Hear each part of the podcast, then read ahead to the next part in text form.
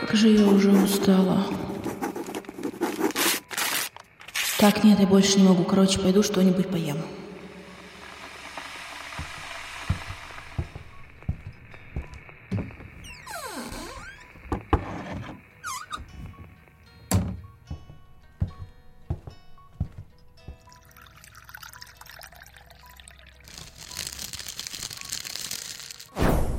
Ты посмотри на свое лицо.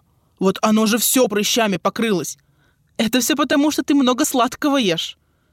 Ну и куда ты руки-то тянешь? Скоро в джинсы не влезешь. Шоколадку она захотела. Ты чего-то совсем без настроения. Ну, съешь шоколадочку. Может, она тебе настроение поднимет. Завтра контрольная. Тогда точно съешь что-то сладкое. Для мозгов-то это нужно. Так, стоп. Вы вот сейчас серьезно. И как мне поступить? Вот у вас совершенно разные взгляды. Вы как два человечка на моих плечах. Ангел и черт. Но кто из вас кто, я вообще не понимаю. Так, давайте-ка я разберусь в теме сахара, а потом мы с вами поговорим.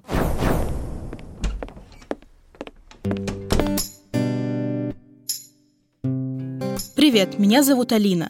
Ты слушаешь «Колюч Поп» – программу о вещах, о которых хочется задуматься. После долгого перерыва мы снова начинаем разбираться в научных и околонаучных темах. Сегодня мы попробуем разобраться, что такое сахар. Друг он нам или просто знакомый? А может, он нам все-таки враг? Обо всем по порядку. Теме сахара посвящено столько всего, что просто голова идет кругом. Есть масса книг, фильмов и телепередач на эту тему, но это лишь верхушка сладкого айсберга. Такое впечатление, что сахар сегодня – главнейший враг для всех людей. Руководство стран вводит или пытаются ввести на него налоги. В школах и больницах он под запретом, а всевозможные эксперты советуют полностью исключить его из рациона. Сейчас трудно представить себе жизнь без сахара. Доступ к нему не ограничен и круглогодичен. Достаточно выпить газированный напиток или открыть коробку с кукурузными хлопьями. Сегодня сахар стал чуть ли не основным продуктом питания. Мы потребляем его почти в 20 раз больше, чем это делали наши не такие далекие предки, у которых доступ к сахару был лишь несколько месяцев в году, когда росли фрукты и ягоды. И то их приходилось отбивать у ненасытных птиц. И драматизм нынешней ситуации состоит еще и в том, что вся пищевая промышленность использует крайне много сахара. А потому неудивительно, что крупные промышленные корпорации тратят миллиарды долларов на обеспечение своей продукции научной основы. Например, при помощи уверений, что сахар безопасен, а проблемы с лишним весом связаны лишь с недостаточной физической нагрузкой у современного человека – к счастью, сегодня существует множество независимых групп исследователей, которые разоблачают вред сахара и доносят свои результаты до широкой общественности. Например, при помощи таких интернет-ресурсов, как sugarscience.org. Специалисты испытывают серьезные затруднения, когда пытаются доказать вредное влияние сахара на наше здоровье, отдельно от случаев чрезмерно-калорийного питания – Обзор подобных исследований за последние 8 лет показал, что диета, содержащая более 150 граммов фруктозы в день, увеличивает переносимость инсулина. Говоря научными словами, уменьшает инсулинорезистентность. Или совсем по-простому, человеку нужно больше инсулина для нормальной жизни. Независимая статистика говорит о том, что большинство людей в нашем обществе получают за сутки почти 20 чайных ложек сахара, что создает колоссальную нагрузку, с которой наша печень порой просто не в силах справиться – так что влияние сахара на организм очень похоже на влияние алкоголя.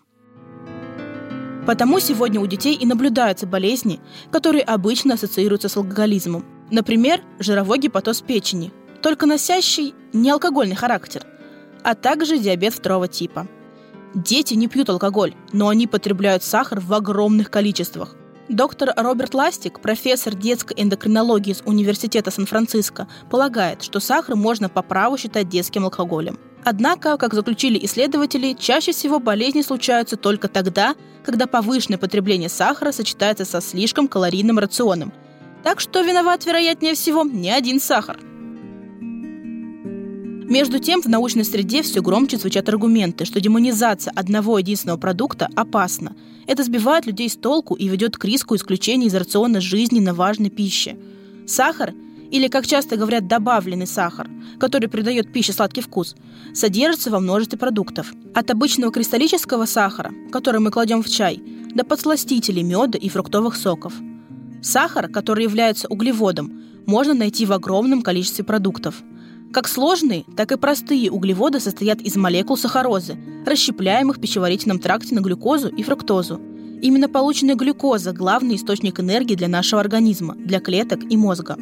Сложные углеводы – это, например, овощи или цельнозерновые продукты. Простые или быстрые углеводы легче усваиваются и быстрее доставляют глюкозу в кровь. Они содержатся не только, скажем, в черешне, малине или винограде, но и во множестве производимых человеком продуктов – пирожные, конфеты, шоколадки, печенье. И именно их употребление приводит к увеличению веса.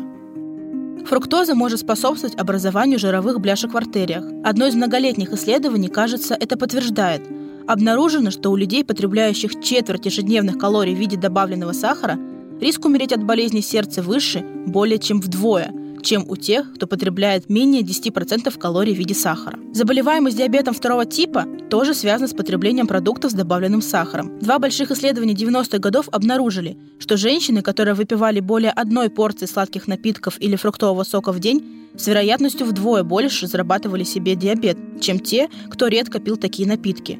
Но опять же, неясно, значит ли это, что именно сахар становится причиной диабета или сердечно-сосудистых заболеваний. Люк Таппи, профессор физиологии Лозаннского университета, один из тех ученых, кто убежден, что главная причина диабета, ожирения и повышенного кровяного давления – излишне калорийное питание, а сахар – лишь один из его компонентов.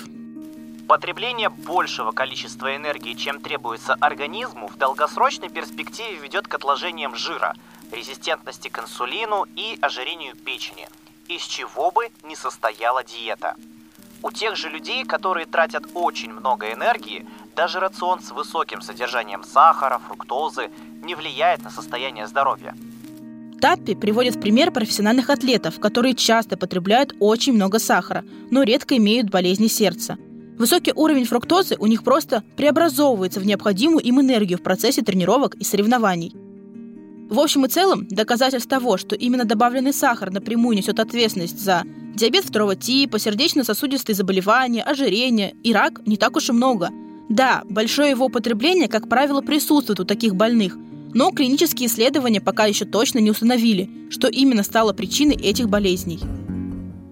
А почему нам вообще хочется сладкого? Бывают моменты, что ты как наркоман хочешь съесть что-то сладенькое. Можно сказать, это как ломка – у ответа на этот вопрос есть две составляющие.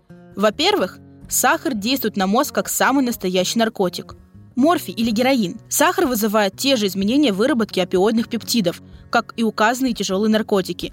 Именно поэтому отказ от сахара столь сложен, ведь по своей сути это наподобие лечения наркомании.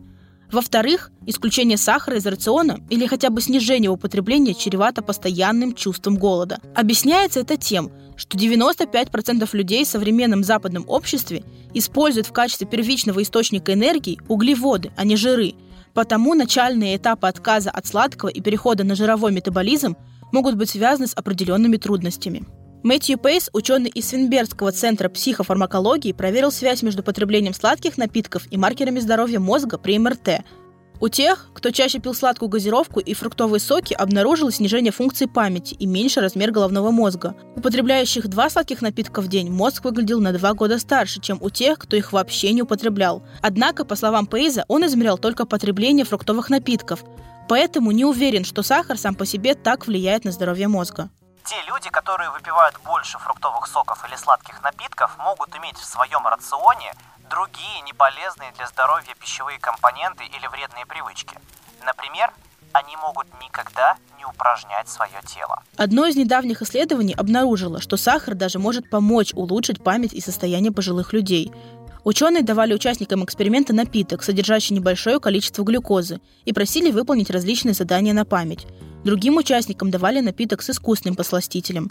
Результаты показали, что потребление сахара улучшает мотивацию пожилых людей при выполнении сложных заданий, и те не чувствуют при этом особой сложности испытания. Повышение уровня сахара в крови увеличивает их удовлетворенность тем, что они делают. Более молодые люди также показали возрастание уровня энергии после того, как выпивали напиток с глюкозой. Однако это не влияло на их память и настроение – Относя сахар в разряд запрещенки, можно сделать его еще более привлекательным. Как только вам скажут, что вы не должны что-то есть, вам захочется это съесть, подчеркивает диетолог Ренни Макгрегор. Поэтому я никогда не говорю, что какой-то продукт ни в коем случае нельзя есть. Я просто отмечаю, что у этого продукта нет никакой питательной ценности. Но иногда у продуктов есть иные ценности. Совсем убирать сахар из рациона может быть контрпродуктивно, ведь это означает, что его придется чем-то заменить, возможно, чем-то еще более калорийным. Увлекшись спорами о вреде сахара, мы рискуем положить в одну корзину продукты с добавленным сахаром, например, сладкие напитки, и вполне здоровую пищу, содержащую сахар, например, фрукты. Самое плохое в том, что сахар, а конкретно фруктоза, самый злобный из всех сахаров, содержится в тех продуктах, которые принято считать полезными. Это фрукты, сушеные или свежие, мед, соки.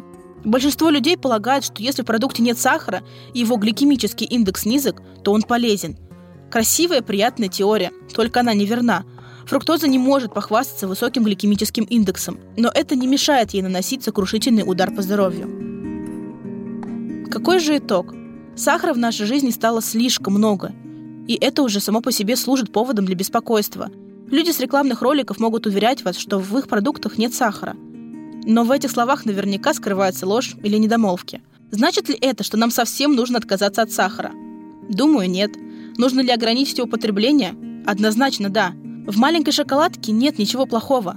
Но если есть шоколадные батончики один за одним, до добра это не доведет. То есть, значит, мы не будем сейчас есть шоколадку? Ты вообще ее слушала?